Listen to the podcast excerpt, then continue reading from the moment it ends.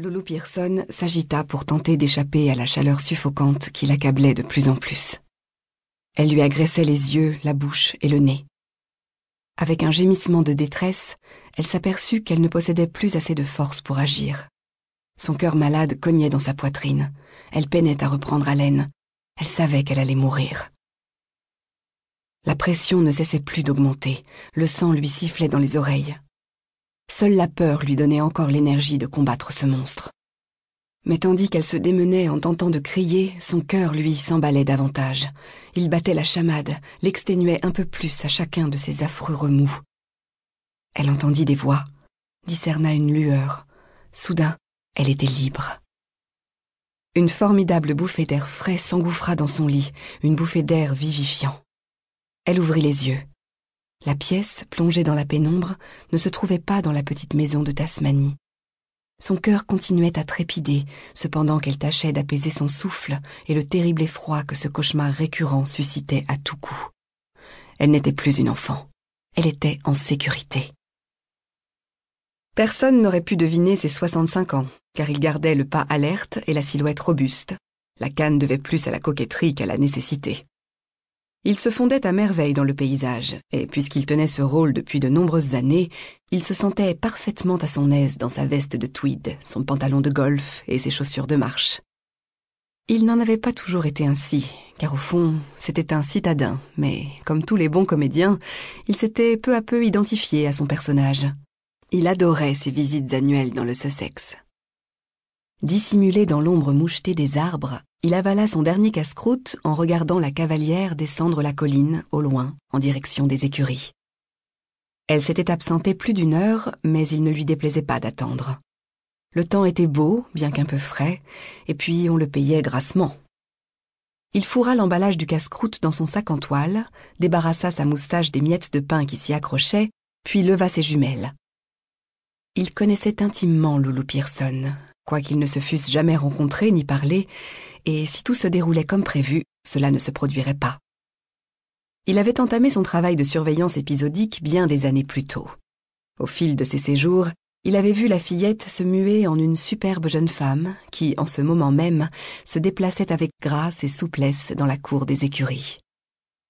Elle arborait une chevelure particulièrement remarquable, qui la plupart du temps cascadait presque jusqu'à sa taille, tout en boucles noisettes et dorées, étincelant au soleil. Aujourd'hui, cependant, elle portait un chignon.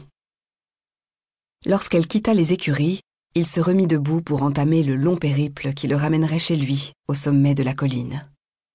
Son sac et ses jumelles à l'épaule, il se dirigea vers le village et la pinte de bière qu'il comptait s'y offrir. Les effets du cauchemar de Loulou s'étaient dissipés pendant sa promenade équestre, et même si l'arrivée ce matin de cette étrange lettre continuait à la déconcerter, elle se sentait euphorique. Elle avait éprouvé un plaisir fou à se retrouver au grand air, après tant d'heures passées dans son atelier. Mais maintenant, elle était pressée de se remettre au travail. Elle voulait s'assurer d'avoir correctement saisi la puissance et le mouvement dans son moule en argile avant de l'expédier à la fonderie. Cependant, sa grand-tante Clarisse l'attendait pour le thé, et, en dépit de son enthousiasme d'artiste, la perspective d'un bon feu, de petites crêpes beurrées et d'une tasse de Earl Grey la réjouissait. Elle oublia pour un moment la Tasmanie et la mystérieuse missive. C'était un après-midi d'hiver anglais dans toute sa perfection. Le soleil brillait dans un ciel sans nuages, le givre étincelait à l'ombre des arbres, et la neige qui s'apprêtait à tomber avivait l'air. Vu la fraîcheur ambiante, Loulou se félicitait de n'avoir pas suivi la mode des cheveux courts, qui pourtant faisait fureur. Comme elle se dirigeait lentement vers la maison, elle ôta les peignes et les épingles qui retenaient les siens pour laisser dégringoler sur ses épaules et dans son dos ses boucles opulentes.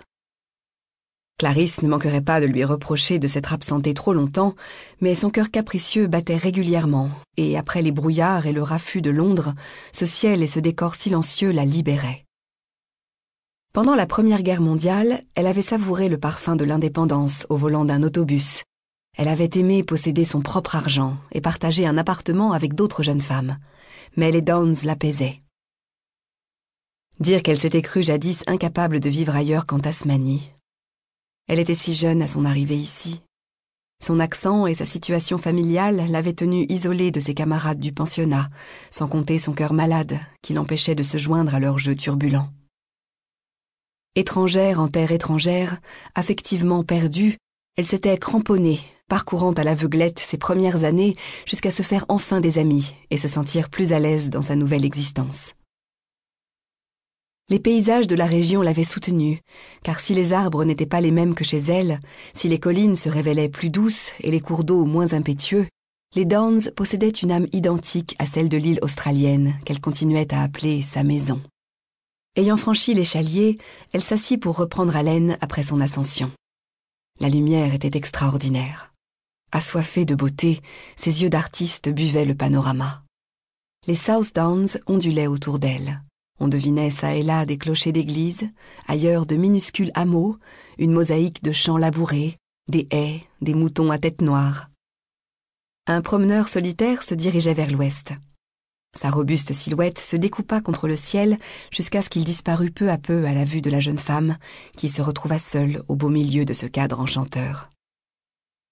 Comme tombée d'un puits, des raies de lumière éclairèrent la demeure qu'elle examina tendrement. Wilden House ne ressemblait guère à la maisonnette en bois, coiffée d'un toit de tôle, où elle avait vécu en Tasmanie. C'était une bâtisse tout en coins et recoins, dont les murs se couvraient de vignes vierges et de glycines, qui, de loin, dissimulaient son délabrement progressif. De la fumée s'élevaient des grandes cheminées, les nombreuses vitres étincelaient au soleil sous leur toit d'ardoise. On accédait au jardin, que des haies divisaient en parcelles régulières, par une allée pavée bordée de plantes aromatiques. On découvrait ici et là des tonnelles, prises d'assaut par les roses grimpantes et le chèvrefeuille, puis plus loin, une pelouse réservée aux jeux de croquet, un cours de tennis ainsi qu'un étang dans l'eau duquel se reflétaient des saules pleureurs et des rhododendrons. À l'extrémité sud de la propriété se trouvaient les serres et le potager, cependant qu'au nord se donnait à voir une large allée de graviers qui, depuis l'imposante grille du manoir, longeait des parterres d'azalées pour atteindre le porche et la porte d'entrée en chêne. Loulou descendit de l'échalier. Parvenue à la barrière, au pied de la colline, elle se rappela le premier printemps qu'elle avait connu ici, seize années plus tôt. La saison avait apporté avec elle les jacinthes des bois, qui se muèrent en véritables tapis bleus sous les chênes et les frênes centenaires. La fillette se crut au pays des merveilles. Puis vinrent les jonquilles, les anémones sauvages, les renoncules des champs. Ce furent cette fois des tapis d'or et de neige qui s'étendirent sous la gelée délicate des pommiers et des cerisiers en fleurs. Elle referma la barrière, puis, le menton dans son col, avança parmi les ombres, qui, à présent, s'étiraient sur le gazon étincelant de givre cristallin. Déjà, la vie reprenait ses droits. De minuscules pousses de perce-neige et de crocus apparaissaient de place en place. Chaque saison possédait sa propre beauté, et si elle n'avait pas eu si froid ni si faim, elle aurait tiré de sa poche son carnet à dessin pour capturer la scène. Dans la cuisine, Loulou ôta ses bottes et fit fête au vieux labrador étendu devant l'âtre. Il s'agissait de la pièce la plus chaude de la maison. Le feu qui brûlait au salon n'arrivait pas à repousser les courants d'air sifflant sous les portes. La gouvernante fit irruption dans la cuisine, au beau milieu de laquelle elle se planta, ses bras dodus croisés sous son imposante poitrine. Il était temps grommela-t-elle avec colère. J'ai bien assez à faire pour ne pas être obligée par-dessus le marché d'empêcher mes crêpes de refroidir. Retenant un fou rire, Loulou continua à caresser la chienne. Pardon, Vera, réussit-elle à articuler sans pouffer. Suis-je vraiment très en retard? Vera Corniche tira sur son tablier fleuri, mais son visage renfrogné s'adoucit peu à peu. Jamais elle ne se fâchait longtemps contre Loulou. Elle soupira.